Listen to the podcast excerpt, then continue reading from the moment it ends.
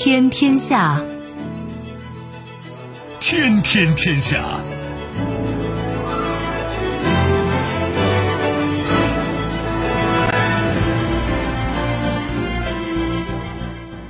历史穿行者，新闻摆渡人。听众朋友，大家好，您正在关注收听的是《天天天下》节目，我是夏萌，和我一起陪伴各位的还有本节目评论员重阳。世界纷繁复杂，新闻随时发生。今天的节目您将听到：国际首次，我国在空间站完成水稻从种子到种子全生命周期培养实验；打脸西方。欧佩克加宣布将维持石油生产配额不变。实话实说，俄罗斯国际事务理事会主任称，俄罗斯一直试图成为西方的一部分，但现在别无选择。盟友痛斥，马克龙称，若普京同意和谈，西方应考虑俄罗斯的安全需求。捉襟见肘，最老航母搭配最老巡洋舰，美军尼米兹号前往西太部署。稍后会一一道来。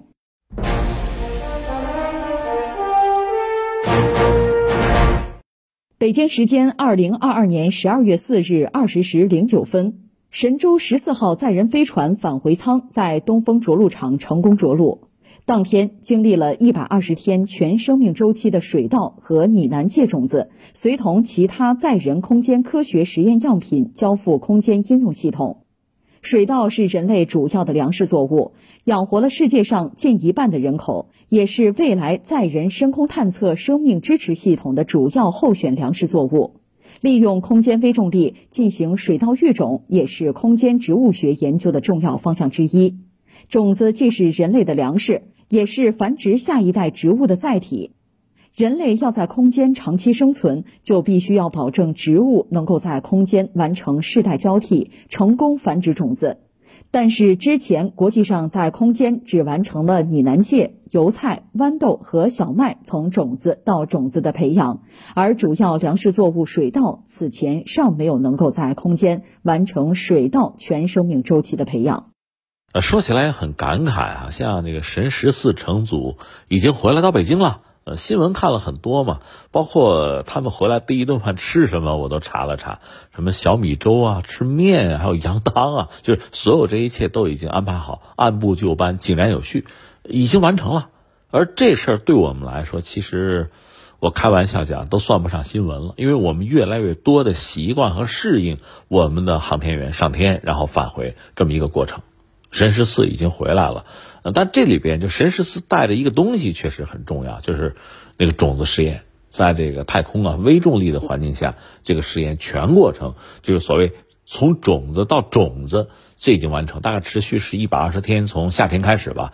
呃，随着这个神十四啊，因为它搭载着就回到地球，然后有一个交接，呃，要运到上海，这个种子要继续进行测试。就整个这个过程，等于说，让人就恍如梦中。因为我小时候看科幻小说看多了吧，那个时候只是在科幻小说里才出现的。比如我很小的时候读有一本小说，可能就七零年代人是不是都知道哈？是包括六零人知道，叫《五万年前的客人》，那是一本青少年的科普读物吧，科幻小说小说集。它实际上那里边的作品基本上都是在五十年代。就是中华人民共和国成立之后不久啊，上个世纪五十年代，一些中国的科普作者、科幻作家写了一些面向青少年、面向这个儿童的一些科普作品、科幻作品。然后到了七十年代末呢，等于说是结集再版《五万年前的客人》。在那里边呢，我大概那在上个世纪八十年代读到这些书啊作品，呃，你看到里边在太空啊种粮食等等哈，就觉得就很很不可思议了，很难想象。特别是在微重力环境下，你比如说水稻这一粒种子，它会怎么发育？它和地面上会有怎样的不同？是有一些猜测和描述。后来我记得我和大家谈到过，很推崇呃已经去世的科幻大家嘛，就郑文光先生。呃，在高中的语文课本里，可能还收录过他的文章，就是郑文光先生最后一部作品叫《战神的后裔》，讲的是人类征服火星的故事。那里边的主体当然就是中国人了。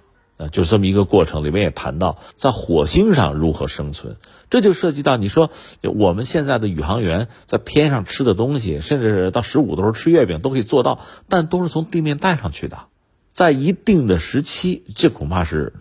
主流的做法只能如此，但是随着人类的这个足迹越来越拓展，比如你真的在月球上去生存，甚至要到火星上生存，你完全靠从地球上把东西运过去，通过货运飞船把这个一些给养啊运过去，这恐怕一个是没有办法，迫不得已还得这样做。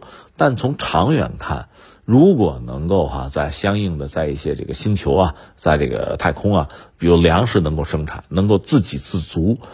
那恐怕是早晚的事情，而所有这一切不能到那一天再去考虑，你必须现在就做这方面的尝试，做些试验，就了解相应的这个，比如植物啊在太空成长的状况。所以这么看呢，这个事儿就特别有现实的意义。一方面呢，就是水稻在这个微重力环境，你看它从种子到种子这个培育成长的过程，这个种子本身拿回到地面，在地球上再生长。对我们的农业、传统农业、现代农业会有什么意义？这是一个问题。另外就是将来在太空，我们可不可以种粮食？可不可以满足人类未来征服太空的需要？这确实是很重要的一个事情。所以，我们讲这次这个神十四的返回带来的这个水稻这个种子，这是我们在太空经过一系列的研究拿回来的成果吧？啊，局部的成果还没有完啊，呃，拿到上海还要做进一步的这个检验哈。这个事情对，其实对我们的航天，呃，对我们的这个农业粮食生产，对整个世界，对人类，其实都意味着非常关键、非常重大的这么一个影响。这是个人的一个一个感受吧。当然，这个过程 很不容易。我就又想起，在上个世纪八十年代，美国人曾经搞过一个生物圈二号，这个地球就是生物圈一号。它实际上，地球本身，你把它看作是一个，就是一个封闭的一个生态系统，对吧？呃，然后生物圈二号是要模拟地球。等于是一个巨大的玻璃罩子在亚利桑那那个沙漠扣住啊，它那个罩子里边就包括什么呢？就人工的，就是湖泊，其实就模拟海洋吧，呃，甚至模拟雨林啊什么的几种生态。然后呢，有一些志愿者、一些科学家进去，大概我记得最多的时候八个人，看看能不能在里边，在这个相对封闭的生态系统里边能生存下来。当然，他通过这个空调耗电的啊，外部的这个能量，让它还能产生所谓季节的变换。就这么一个大玻璃罩子，但最后他失败了。这里边很重要的就是粮食不够吃，原计划的农业和畜牧业的生产，他那个湖里边还养罗非鱼的，就说所有这一切最后发现不行，就人类自己打造的这个所谓呃第二生态系统，就是所谓的生物圈二号哈，不能够正常的运行。到最后呢，一个是里边的氧气就不够了。就人在里面生存很艰难，就相当于在高山上喘不过气儿来嘛。再就是食物不够吃，另外人之间也发生一些矛盾，甚至内讧到这个地步，最后人们破窗而出，逃出来了。然后经过这个重新的整顿修理，往里加氧啊，就是再试一次，人再进去还是不行。就在地球上搞一个封闭系统，模拟地球的生态环境，能够自给自足，就失败了，就自己养活自己，包括种粮食就没有成功。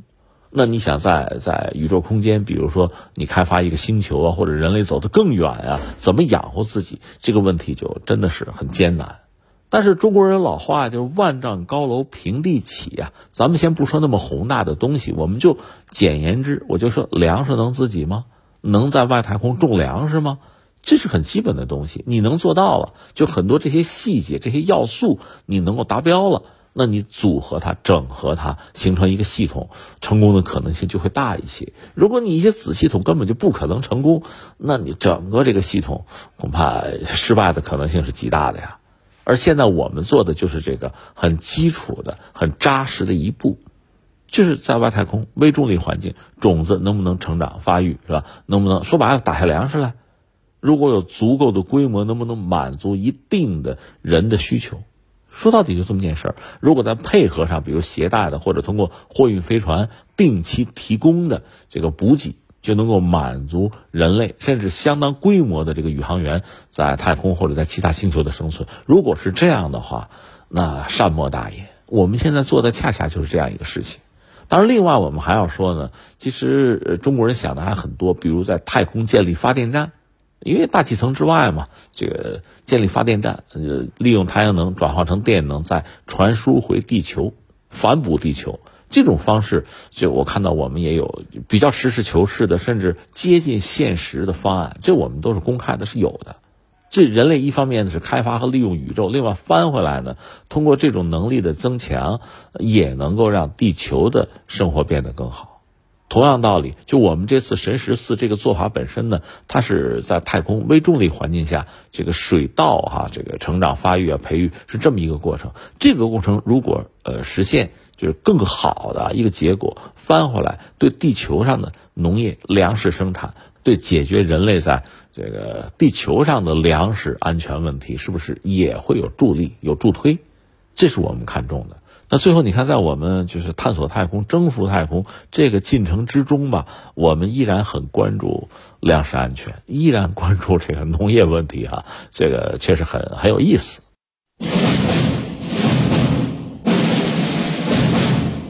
当地时间十二月四日。石油输出国组织欧佩克与非欧佩克产油国组成的欧佩克加在当天举行的第三十四次部长级会议上宣布，将维持石油生产配额不变。在以沙特阿拉伯为首的欧佩克成员国与俄罗斯等非欧佩克产油国于十月举行的上一次部长级会议上，同意从十一月起，原油在八月产量基础上，月度产量日均下调两百万桶。呃，这是大概连续两天了吧？我们的节目都在关注一个事情，就是欧盟啊给俄罗斯这个卖的油啊定了一个价，定了一个最高价，就是限价六十美元，你不能再高。这个做法呢，马上美国是当然赞赏啊，认同。什么澳大利亚 G 七啊就跟，G 七里面还包括日本呢，对吧？就主要是西方发达国家跟俄罗斯是坚决反对，甚至不惜要进行报复。那这个我们讲更多的是口头上的一个姿态哈，到底怎么样？我们节目有所关注，但是其实我自己都觉得话没有说很清楚，因为说不清楚。那为什么呢？因为这个世界上不只是他们两家在斗啊。你得看其他国家的态度，比如俄罗斯，俄罗斯是卖油卖气的，对，但这个世界上卖油卖气的不止他一个呀。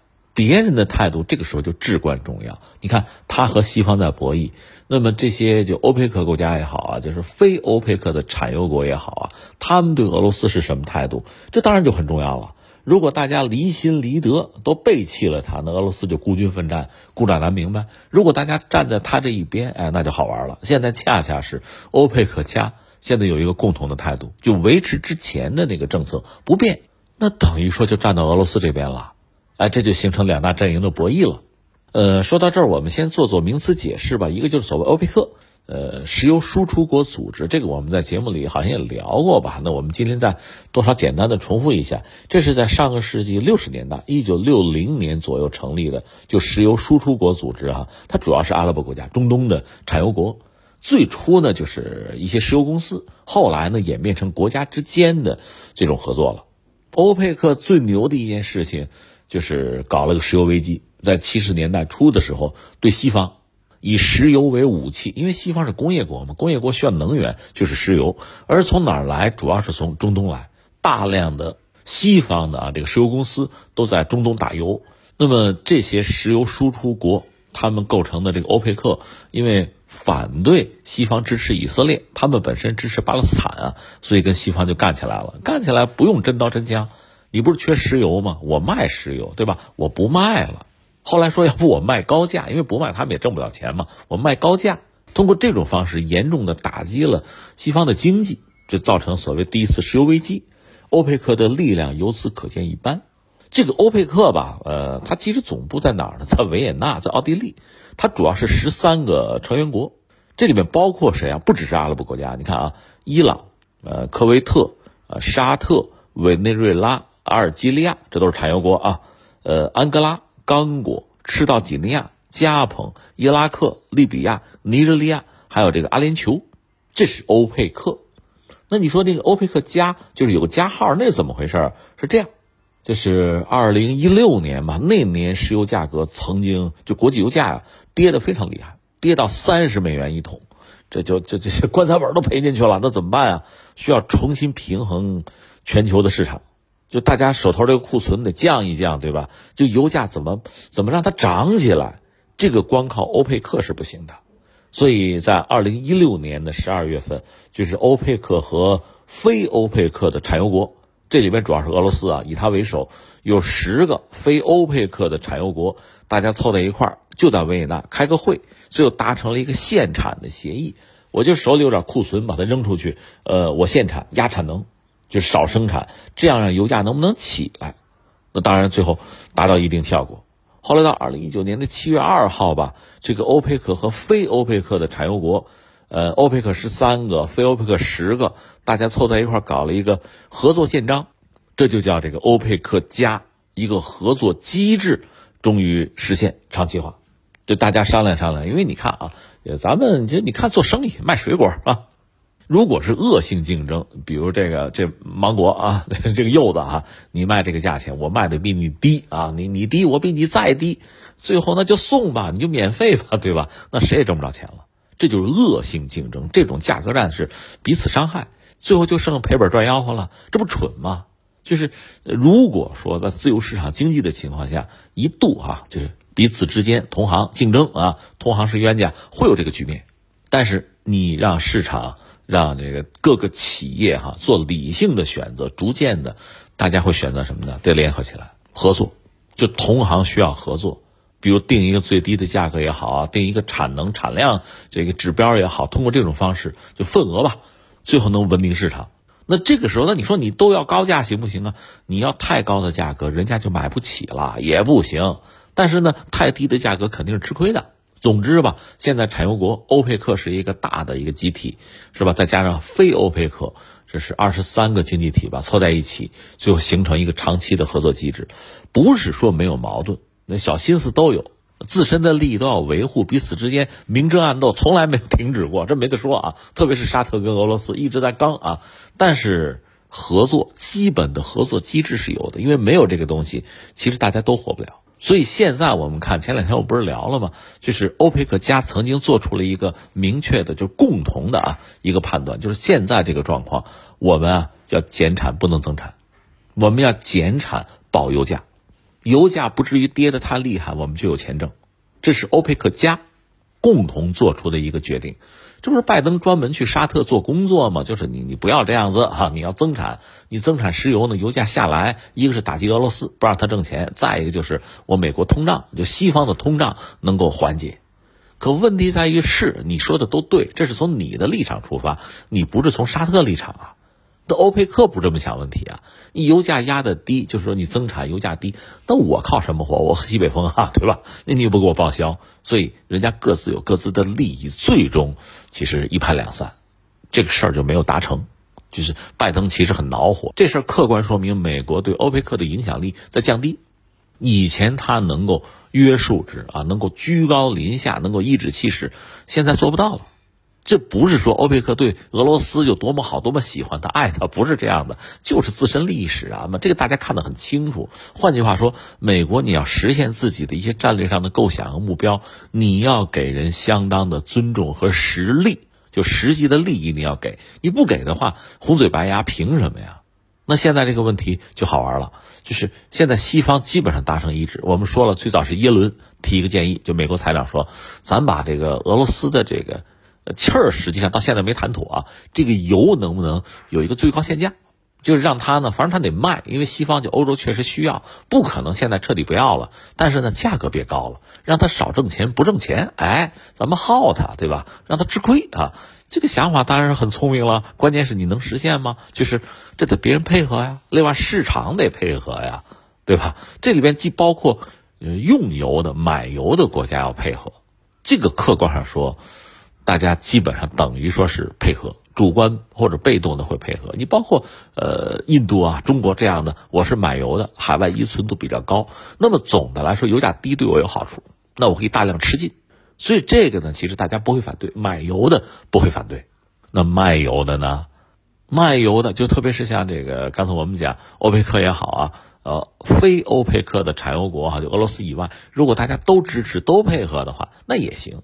现在我们得到一个结论，不会的，人家不配合，人家现在是什么呢？现在就是维持之前的那个份额不变，以前人家可以商量是要减产的，通过减产的方式，一天是二百万桶吧，通过减产的方式来保油价，这是人家以前做的决定。现在看来不打算改变，所以现在就出现一个局面，就是产油国欧佩克、欧佩克加，人家是站在一个战线上，呃，是一个阵营。那么现在西方是另一个阵营，像中国、印度这样一些国家，我们既不是产油的，我们也不是西方，我们是另一个阵营吧，相对中立的阵营吧，就等于说是。坐山观虎斗吧，这是我们啊。如果说有利益的话，那么利益均沾。那么西方国家现在就想打压俄罗斯，限制它油价，这个做法，那等于说成功的概率会越来越小，因为产油国是在一起的。其实你从逻辑上看啊，就是说，如果你真的压了俄罗斯油价就是六十美元，你比如说就是这个样子啊，那么俄罗斯假设他也接受的话，那就卖呗，对吧？其实他也有赚，就赚的少一点呗，他也卖。如果俄罗斯的这个油就是六十的话，那你想欧佩克怎么办？欧佩克要卖到七十的话，他就卖不出去了，那他也只能六十。如果是这样的话，那就是产油国的彻底失败、彻底沦陷。人家让你降成多少，你就降成多少，那就完了，没有任何的反抗之力了。但如果俄罗斯卖卖六十，比如说欧佩克卖七十八十。那那买油的会接受吗？就不接受了，就这么一个局面呀。所以现在实际状况是，俄罗斯说我不接受六十，我不干。那么其他的欧佩克就欧佩克加这二十三个国家大家达成一致，那你依然可以，我该减产减产，油呢我该卖高价卖高价，你爱买不买，只要大家达成一致，这事儿就好办，西方就没办法。当然，俄罗斯可以做什么呢？就是俄罗斯这个油呢，就他直接卖给欧洲。他说了，我不卖，谁要敢限我的价，我就不卖。他可以通过二手嘛，就是通过中间商，对吧？比如好比说卖给印度，然后印度再卖给欧洲，这可以，那就加价呗，对吧？通过这么一种方式，让欧佩克加还维持一个呃减产，另外呢，油价还在一个相对的高位，这个对俄罗斯至少它不吃亏，这是一个。再一个呢，就是。不服从西方的这个价格上限价这种安排，这是俄罗斯一个基本的态度。你如果一低头，就是老百姓讲你怂了，那你就一辈子怂着去吧，一辈子被压制吧。万事开头难啊，不能开这个头，根本就不许。所以只要欧佩克加就是这些产油国达成一致，就不拆台，不在背后捅刀子，那俄罗斯就可以和西方继续博弈。这样客观上对其他的产油国也会带来利益，就这么简单。其实，就说人和国家和国际政治毕竟不一样。作为一个人，我可以为朋友两肋插刀，我可以大义灭亲，我可以舍生取义。人单个人是可以的，但一个国家不行啊！你真舍生取义，一个人不留啊，那不行的。一个国家考虑自己的未来发展嘛，有利益嘛。既然谈利益，那国家如果讲利益，就讲底气、讲底牌的话。那你想，那这种博弈真的就是赤裸裸的，就这么简单。所以西方呢，他的思维惯性，他按照自己的想法，他就是，就就我就压价，对吧？当年你想，美国拉着沙特，甚至也包括欧佩克打压国际油价，的导致苏联解体，这是一个重要的因素啊，可以做到啊。现在你再玩这手不灵了，人家不听你的了，因为这么多年下来。就是你总是在使唤人家，利用人家，给人家的利益很少，让人家一直在受损，威胁到一个国家的生存和发展了，他没法听你的了。实际情况就是这样。呃，现在等于说，呃，俄罗斯拉着就整个欧佩克家，给了西方一个回应，给了一张牌。那现在又轮到西方出牌了，那我们且看他们会怎么办。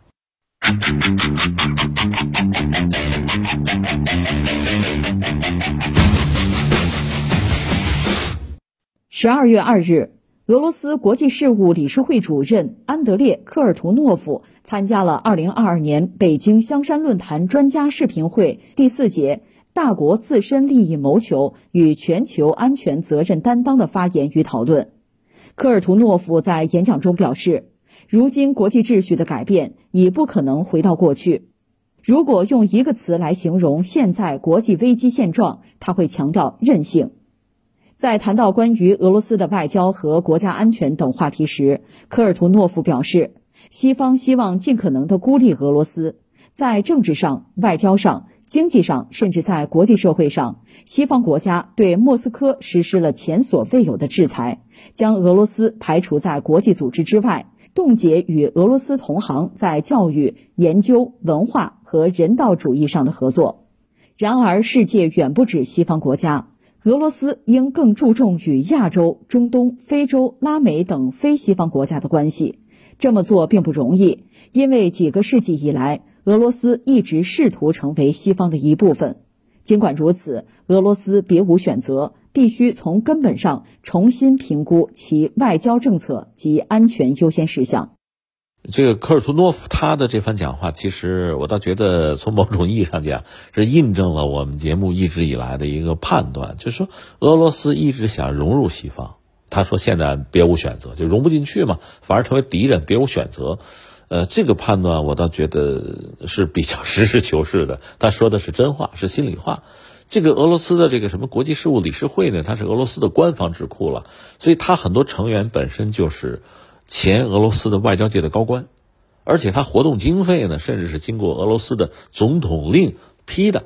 所以你看，他的这个价值意义很大，官方智库、国家智库。那他的这个表述呢，当然具有相当的代表性吧和可信度了。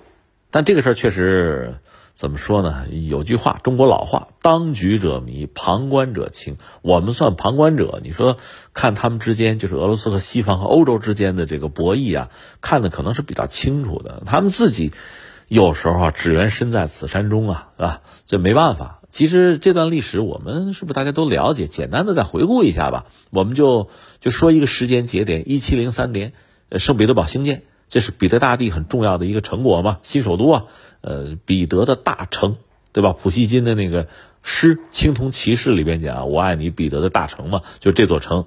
那个时候，俄罗斯算是这个蒸蒸日上吧，开疆拓土啊。但说到底呢，彼得去西方转了一圈，他明白自己和欧洲之间差距很大。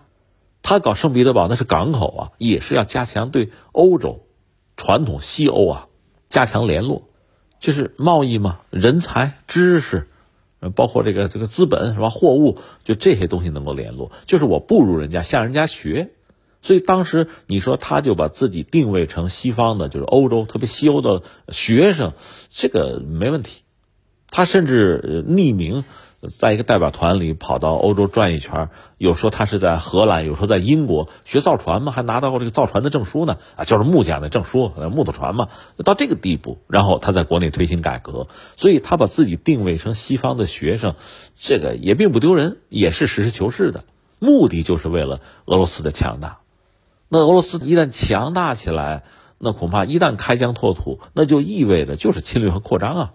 这个对于欧洲传统的欧洲列强来说是不可接受的，就是你发展发展到一定程度可以啊，我老师打你学生也可以，但是你要翻盘，你造反是吧？颠覆，那是怎么能接受呢？更况且，其实欧洲国家很多国家版图都不大，那俄罗斯块头太大，所以你看，从西方来讲呢，这个就是说所谓北极熊嘛，越来越大，对自己威胁就越来越大，这是不能接受的。所以这是传统欧洲人对俄罗斯的一个看法：庞大，老动粗动武嘛，野蛮是吧？不文明啊，对我又是威胁。不管是在当年沙俄就俄罗斯帝国的时代，还是苏联的时代，哪怕今天俄罗斯联邦，在很多欧洲人眼里，俄罗斯就是这么一个性质的这么一个威胁，就这么简单。这个时候，你看双方产生很大的误读哈。从俄罗斯来讲，俄罗斯觉得你看我是第三罗马。因为他继承了这个拜占庭帝国的衣钵，是吧？东正教什么的，就是我代表第三帝国，就说我代表第三罗马，我是这个正统啊，正臣儿，对吧？而且呢，我在历史上两次至少是拯救欧洲，按他们的说法，甚至叫拯救世界。一次是打败拿破仑，一次打败希特勒。这都是我，没有我，你们欧洲早完了，对吧？可从欧洲人那看呢，不是那么回事啊。你是这个打了拿破仑，但是你沙俄跑到巴黎阅兵啊，成了欧洲宪兵嘛，对整个欧洲都是威胁啊。你是打败了希特勒，对吧？你把柏林都打下来了，但是半拉欧洲就让你占了，苏东集团吗？这是欧洲人和这个俄罗斯人吧？我觉得对呃近现代世界历史的这个理解，其实因为各自站位不一样，立场和利益不一样，会产生极大的偏差，甚至是对立的。这个历史吧，大家理解其实是对立的，你会觉得非常耐人寻味，非常有戏剧性。这是一个我们要说，在历史上，俄罗斯和欧洲，特别是这个老欧洲和西欧国家之间的这个博弈啊、纠缠啊，其实挺复杂、挺戏剧性。但是我们再再换一个思维，你再换一个角度看这段历史呢，你又会得出新的结论。我和大家分享过，就是英国的那个地缘政治大师麦金德，他提出来一套地缘政治理论。因为英国是个岛国，它不在欧洲大陆，他看欧洲大陆，看俄罗斯，他的态度哈又不一样，立场利益又不一样。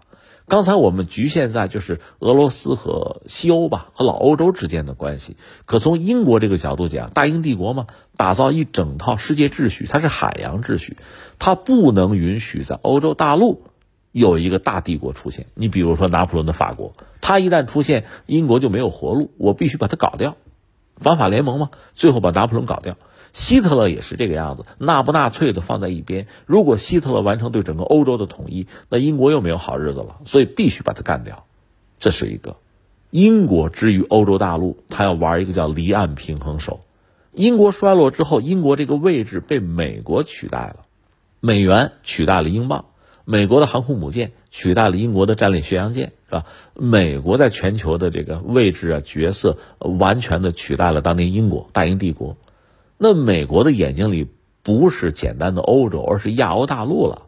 英国不能允许欧洲大陆出现一个挑战自己的大国，美国不允许亚欧大陆出现这么一个大帝国，所以俄罗斯做大不行，俄罗斯和欧洲联合不行，中国崛起也不行，因为都在欧洲大陆嘛。这是美国的思维方式。这个逻辑看清楚之后，我们就很容易理解，就是俄罗斯人的这种哀怨哈。你看，我们本来是想加入西方，怎么就进不去？你不能进去，你进去了，首先英国人受不了，现在美国人也受不了，就这么回事从历史上看，我们看就所谓太阳底下无新事哈，就这么回事吗？所以俄罗斯一旦真的是加入西方，就加入欧洲，成为欧洲的一部分，的欧洲自然会做大，因为欧洲本身就很富裕。是一个大市场，整个欧洲团结在一起，就是今天的欧盟是二十七国，人口也不少，是吧？有比较发达的，其实就德国嘛，发达的工业制造业，对吧？呃，经济也很不错啊，甚至在高科技领域也有一席之地。那再把俄罗斯能源拿过来，那你还了得？这么大一个经济体，俄欧真的是一体化之后，咱不用说统一，就是一体化吧，像俄白一样，就双方哪怕能源合作紧密一点。这个美国、中国恐怕就会面临非常强劲的一击，世界上的一击，你怎么跟他打交道？所以美国肯定不能接受，它影响到自己这个秩序了吗？给拆掉吗？就如同当年英国人对待这个拿破仑、对待希特勒态度是一样的。我不是说吗？这和意识形态关系已经不大了，只要你是一个强大的国家，必须把你搞掉，就这么简单。所以俄罗斯就就很尴尬。如果俄罗斯真的是一个小国、弱国，那这些问题就不存在了，它可以直接加入欧洲。可是它恰恰又是一个大国，它从苏联那继承了几乎所有的核武器。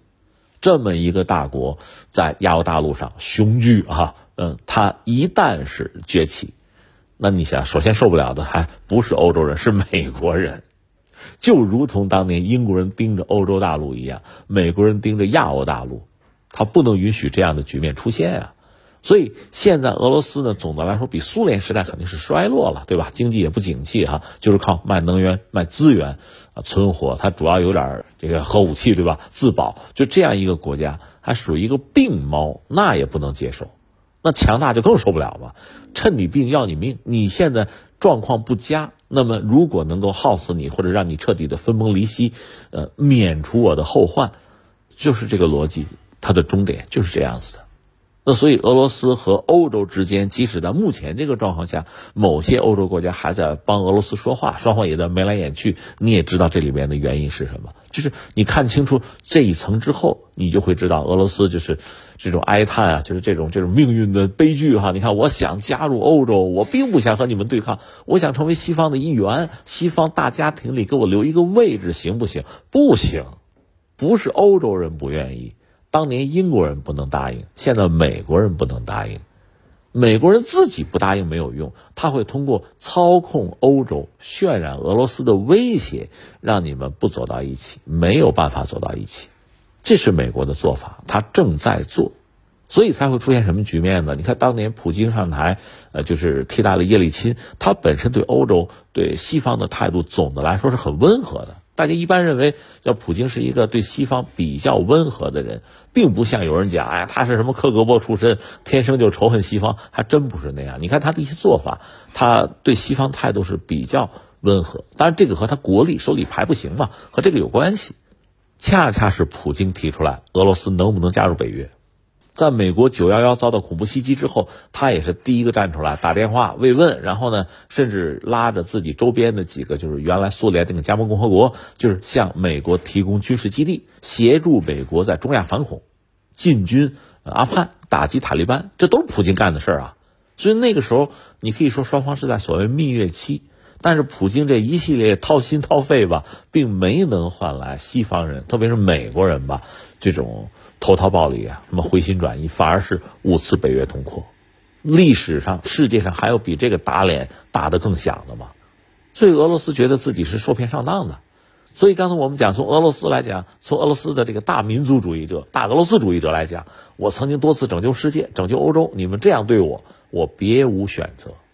所以现在俄罗斯呢，我我理解他通过这个俄乌之间的这个战争啊，特别军事行动，他至少证明了一点，就是你如此挤压我的战略空间，我没有更多的办法，我可选的牌很少，我哪怕通过武力，哪怕我军队不能打，我也要打，我也要通过这种方式来展示我的态度，而这个态度本身对欧洲来讲，其实也很难接受了，承担不起啊，那能源危机嘛，就是这种对抗。其实对欧洲人来说是非常大的、很惨烈的损失，只不过在所谓西方阵营之中，大家为美国马首是瞻，现在欧洲人也不敢反，是吧？不敢明确的提出反对，只好忍憋着啊，就这么一个状况。但是俄罗斯这个角色为什么？为什么西方不接纳？为什么这么一只所谓病猫，美国还要置之死地而后快？为什么？刚才我们把这个逻辑理清楚了，不知道你认同不认同？法国总统马克龙在当地时间三日播出的讲话中表示，如果俄罗斯总统普京同意就结束乌克兰战争进行谈判，西方应考虑如何回应俄罗斯对安全保障的需求。马克龙在接受采访时说：“这意味着我们必须解决一个基本问题，正如普京总统一直所说的，俄罗斯担忧北约直接推进到俄罗斯门口，并部署可能对俄罗斯造成威胁的武器。”马克龙还表示，这将是和平议题的一部分，所以我们需要对这些要去做的事做好准备，即我们如何保护我们的盟友和成员国，以及如何在俄罗斯回到谈判桌的那一天对他提供保证。这个新闻就非常有戏剧性了。那马克龙说什么呢？其实，咱回到理智一个状态啊，如果理性的看，马克龙说的其实没错。他那个意思呢，就是。俄乌战争打到现在总得结束吧？那怎么结束？肯定要通过谈判来结束啊。但谈判的时候，双方就是各自有有要价，各自开价码嘛。然后大家彼此妥协，谈判不就是妥协的艺术吗？谈。但是俄罗斯有一个基本的安全关切，它需要安全保障，这个事儿你得回应啊，你得谈啊，得有结果呀，你得给他呀。你不给他的战争停不下来嘛。那马克龙这个逻辑对不对呢？我个人以为是对的，但是呢。如果你仔细想想，这真的是是让人觉得就是哭笑不得的一个事情，甚至就是句废话。那你想，俄乌战争怎么打起来的？就是因为俄罗斯感觉危险了，他感觉安全得不到保障了。你说你拉倒吧，那不是俄罗斯进军乌克兰吗？乌克兰是被打的呀，那你俄罗斯是安全的，乌克兰不安全。关键你怎么看这个问题？如果这个事儿真讲前因后果、是非曲直的话，北约五次东扩呀。北约挤压俄罗斯战略空间到了他家门口了，如果北约国家临近俄罗斯就交界了，那我这边部署点什么武器啊，搞个什么军演啊，飞机串个门啊，那俄罗斯是永无宁日的。他担心出现这个局面嘛，所以他希望的是乌克兰不要加入北约，这是他基本的一个底线。因为乌克兰只要不加入北约，理论上还得说理论上，北约就不能把军队部署到乌克兰。那俄罗斯这个安全呢，就是所谓得到保障吧。可问题是西方不答应，乌克兰就是倒向嘛，倒向西方，倒向北约，最终战争才爆发。而且在战争爆发之前的俄罗斯和西方有三次对话，和美国、和欧安组织啊，和这个欧盟都曾经谈过，但谈不出结果来啊。但是现在马红龙这个话就等于这这一句话就回到之前了，对吧？那如果说西方真的是考虑到俄罗斯的安全关切，有给他的安全承诺，那战争何至于爆发嘛？那通过这漫长的战争，等于俄罗斯至少证明了一点，就是为了我的安全，我是要拼命的。就是说，我的军队战斗力怎么样，我能不能打赢放在一边，我是要跟你玩命的。他证明这个了，这个还是坦率说，是有说服力的。是有压迫感的，就人家跟你玩命了，对吧？那我又不想跟他玩命，我不愿意下场，那你得给他点什么呀？哪怕是一个承诺呀，恐怕是这样。所以马克龙说这番话呢，我倒觉得没什么问题。但是确实在在西方这个圈子里，他叫政治不正确。所以首先跳出来，乌克兰肯定是不干的，对吧？人家打着仗呢，替你们西方人流着血呢，你们跟我说这个，对吧？这是不行的。另外，波罗的海三国。其实，如果我们在后边再观察，我估计像波兰什么的也会表态，肯定不同意法国这套逻辑。你这就软弱，你这就是出卖啊，是背叛啊，你肯定是这个，对吧？就是各种骂。那法国这方面呢，一方面还得说，哎呀，我们继续支持乌克兰啊，我态度不变，对吧？甚至为了印证自己的态度，你得拿出点东西来，对吧？呃，这个姿态啊，我我正确啊，我我没有问题，没有背叛。但另一方面，马克龙讲的这个东西，确实西方你得考虑，你不考虑。这叫永无宁日，就是你打俄罗斯，俄罗斯永无宁日。俄罗斯的这种就是反制，你也不舒服。而且现在的战争和当年又不一样，当年战争像什么呢？就像这个包洋葱，它是一层一层的，是吧？就是打击你、压迫你，什么坦克大炮那套东西。现在有导弹了，它不简单的是包洋葱的问题了。特别像隐身飞机这种东西，它可以穿透你严密的防空网，直抵核心啊。那你即使是国土纵深比较大，你的什么就是城市、你的工业，呃，包括你的一些战略节点，像什么通讯中心啊、军事基地啊，这都给你干掉了，连导弹发射车都可以考虑给你干掉吧，是这样一个状况。所以这种威胁对于欧洲这一系列国土面积都不大的小国，又很富裕，对这些国家确实形成很大的压力。呃，个人以为马克龙他的说法是有道理的，就是这战争打到最后，必然还是要通过谈判的方式来解决。这个谈判呢，如果是输赢利剑分晓，那就城下之盟呗，对吧？如果说是双方最后僵持半斤八两，呃，楚河汉界也是一个办法，总是要谈的。但谈的时候，俄罗斯的要求，比如他的安全关切，那肯定会提的。那你怎么回应？你想吧。你可能要给他一个回应，甚至给他一种满足，这个事儿才能结束嘛。只不过，如果俄罗斯战争打得很烂、很惨，是吧？呃，在战略上没有什么主动权，他提的要求相对就会少一点啊，他的要求就就力度就会微弱一点。但你也得回应啊，对吧？如果他在战场上打赢了，有俩胜仗啊，乘着这个盛世，他的要求就会更多。你就更难接受，就这么个事儿吗？所以马克龙说这番话，呃，我倒觉得没什么不对，这确实是一个声音，而在西方内部，这个声音是少数，而且会遭到很多人的批判。这是我们说清楚这个事儿，就事论事啊。然后我们深挖一步，马克龙说的话是谁的意思？你说这还用说马克龙的意思吗？不是啊，他刚和拜登谈完。他不是出访美国吗？待了三天吗？呃，这里边涉及到很多问题，涉及到俄乌战争的时候，拜登大概也谈到一点，就是公开讲，就是说，如果普京有意停止战争呢，停下来的话，可以考虑对话，可以会面，这是拜登最新的态度，以前没有过，就等于说在这个问题上有所松动。当然，拜登这个人说话吧，你还真没法信。他特别善于出尔反尔。你比如说，涉及到这个他削减通胀法案那个事儿，跟马克龙还说呢，说我们可以做微调。到第二天，白宫说我们不改变，是吧？打脸，嗯，马克龙脸打得啪啪的，这 这确实出尔反尔。所以他的话你真没法信。但是呢，就是我们做各种猜测，各种可能性吧。那么，马克龙和拜登肯定要谈及俄乌战争，谈及战争怎么收场。所以不排除一种可能呢，是马克龙提出得谈。另外，俄罗斯他安全关切，咱得回应，咱得给他个说法。不排除马克龙提出这个这个问题，不排除拜登有一个回应。对，反正咱们也得给他一个回应啊，可以谈嘛，可以接触嘛，这是一种可能性。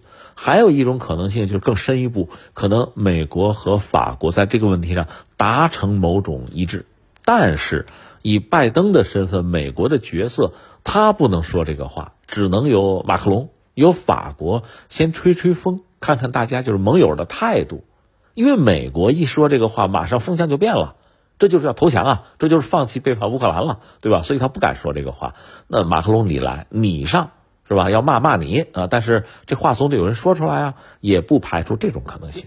当然，还有一种可能性，就是拜登对这事儿根本就不认同。马克龙呢，基于我是法国，法国总统，法国在这个问题上作为一个大国，我们有自己特立独行的态度。哎，我得把这话说出来，也不排除是这种可能性。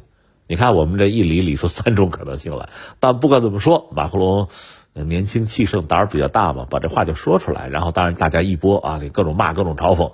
但其实主要还是我们说乌克兰是当事人嘛，另外波罗的海三国他们对俄罗斯对之前沙俄的印象是非常糟的，所以他们的这个态度很坚决呢，并不让人觉得奇怪。另外就是即使波兰也骂，这个也正常。但是主要的就西欧国家，你比如德国，或者像一些这个比较富裕的什么荷兰，就低地国家，就这些国家可没表态，甚至他们对于俄乌战争爆发以来西方的这个态度，他们恐怕都不会百分百的认同。这是基于自身的利益、自身的经济发展，他们有自己的励志，有自己的判断。他们和美国，呃，和所谓的欧盟本身都在保持距离。其实是这样。所以马克龙那个话呢，倒也不能说完全是废话，甚至在欧盟内部恐怕还会有相当的人是认同的，只不过他们不一定敢于表达而已。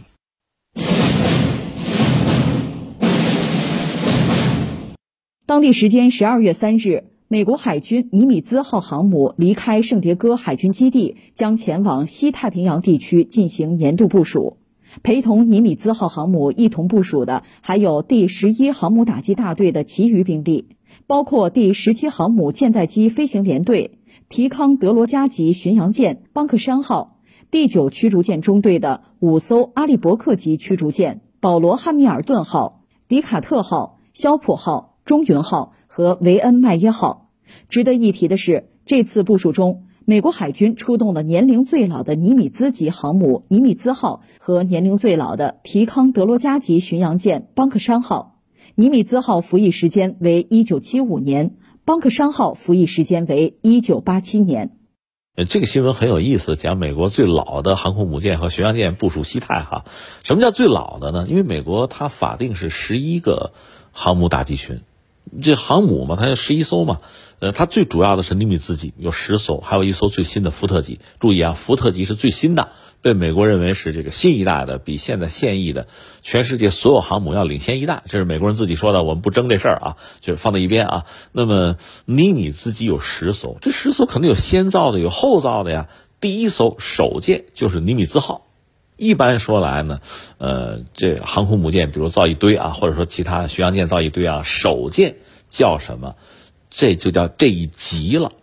尼米兹级十艘，首舰叫尼米兹号。尼米兹是个人啊，是美国海军二战著名的一个五星上将，用他的名字来命名的。那这一级就叫做尼米兹级，一共十艘哈，各有各的名字。首舰尼米兹，这是六十年代末开始建造，到七十年代中期服役的啊，美国在。二战之后，呃，很重要的一型航母了。你看，美国二战之后呢，在五十年代开始搞核动力航母，最主要的叫企业号，就造了一艘。为什么？太贵，太贵，它需要八个堆，然后停下来造常规动力航母。然后到了这个反应堆呢，这个技术实现突破，到尼米兹级可以两个堆了，相对要便宜了，就开始造核动力航母，就常规动力的就不要了。这是美国的玩法啊。那现在这次部署的这是第一艘尼米兹级。尼米兹号，所以叫最老，这个不过分，最老。那这个巡洋舰是这样，叫提康多罗加级，最老的现在哈就是叫邦克山号，这已经不是首舰了啊，就是目前现役的年纪最大的了，就邦克山号，这部署西太。怎么看这个事儿？首先我要说哈，最老并不意味着战斗力不行，那你说是不是意味着经验最丰富呢？也不一定，因为人可能换了几茬了，但是显然他能还服役还部署，就说明他达标。这个我们要这样看这个事情，但是你说这上面有些系统老旧了，就是船体老旧啊，就包括发动机这老旧，这是没办法的事情。你只能说维护它、升级、延寿，就延续它的寿命。当然里边还有很多，就是通过升级改进啊，一些新设备啊，一些新的子系统啊，这个应该都是有的。所以你既不要把它看瘪了，啊，觉得一钱不值，也不至于说呃把它看得多高，水平多高也不至于。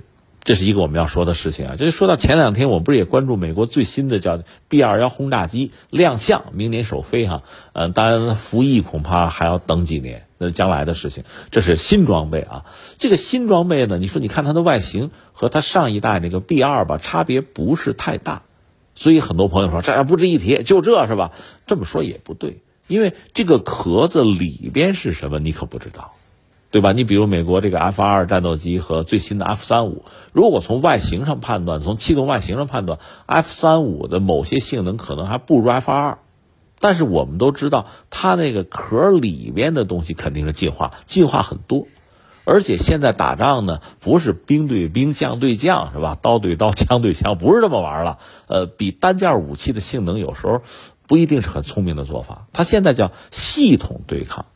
它两个系统在对抗，那么你这件武器在这个系统里边，如果这个角色很重要，发挥作用很重要，那就好。而这个你单看外形是看不见的，所以你现在看 B 二幺，你能看到什么呢？我不是说吗？它这个进气道呃设计比较独特。另外呢，你看它主起落架是双轮，那 B 二是四轮，什么意思呢？双轮的话，这个飞机不会太重，超不过一百吨。就 B 二幺，我们判断超不过一百吨。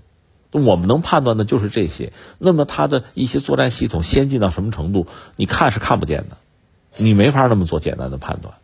那结合刚才我说的这个最老航母、最老巡洋舰，就我们要说，有的时候你眼见可不一定为实，要做更准确的判断呢，需要更多的数据啊、情报，不要简单的做判断。那你说这个话题你就说这啊，还想说点别的？是什么呢？就说到美国多家智库吧，其实。这两年一直在发预警，其实美国的军费已经很高了，每年都八千多亿啊，但是和他的野心比起来是不够的。另外呢，美国人现在遇到一个挺致命的瓶颈，一个问题是什么呢？呃，美国一些智库在推算，二零二五或者二零二六年美军是最弱的，就像大小年一样，到小年了。为什么最弱呢？就是当年美军呢曾经。大量装备的某些武器，哈，经过这几十年到现在，也要大规模的退役了。我特别要说，中国也存在这个问题。呃，你记得咱们说，咱们叫什么井喷啊？装备井喷，什么海军啊？这军舰叫下饺子，就是装备数量一下子就非常多，对吧？这是好事吗？当然好事啊。当然这也是补课，因为以前我们经济建设为中心的时候，军费比较少，那国防力量建设呢，你要想增强，就得砸钱呢。那现在我们砸钱了，砸钱出来大量新装备，挺好，对吧？但你要知道，几十年之后，这批装备也就该退役了。你越是大量的出现，将来退役的时候规模也是大的呀，对吧？美国现在遇到就是这个问题。你看前不久日本那个叫加手纳那个空军基地，就是美国人驻扎在那儿的 F 十五，要回国了，要撤回国。为什么？太老旧了，玩不动了，那只能换新的。那新的呢？他拿 F 二什么的来换，有点拆东墙补西墙，因为它飞机少嘛。越先进的飞机越贵，那能装备的就少，那少那就顶不上啊，对吧？这窟窿太大呀，就出现这个问题。所以美国在二零二五、二零二六年，他们很担心出现这个局面，就是曾经啊大规模装备的这个武器系统，不管是飞机还是军舰。你当年是大规模装备，对吧？就井喷式的装备啊，啊下饺子啊，那你现在就是大规模的退役，井喷式的退役，下饺子式的退役，会出现这个局面，所以他们很焦虑。那怎么办呢？也没别的办法，因为现在武器贵嘛，你军费虽然高，也买不了太多新东西，那只能是老旧的装备呢，能不能延寿，能不能升级啊？能不能等一等，别一下子退光？它只能是这个样子。甚至还有很多具体的做法，比如他那个提康德罗加级巡洋舰，我先封存一部分，是吧？有些看着寿命还没到哈，有一些比较新的，我先封存，等几年我再解封啊，然后再呃通过升级的方式哈，增加它作战的这个性能啊，让整个海军的规模不至于一下子萎缩的太厉害。因为美国人好打仗嘛，所以一直担心。你看，二零二五、二六，我美国这个军力一旦削弱的话。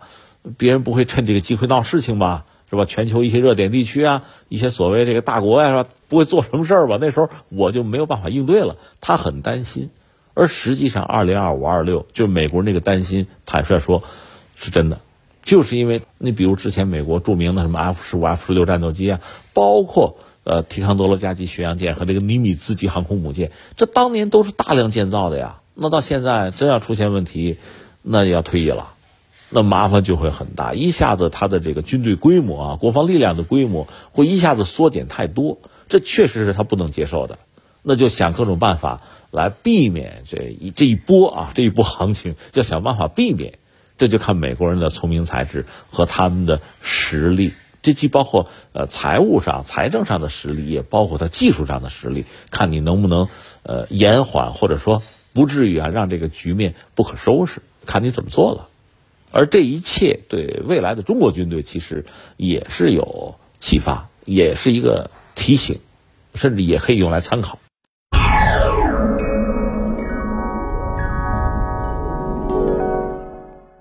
好，听众朋友，以上是今天节目的全部内容，我们明天再会。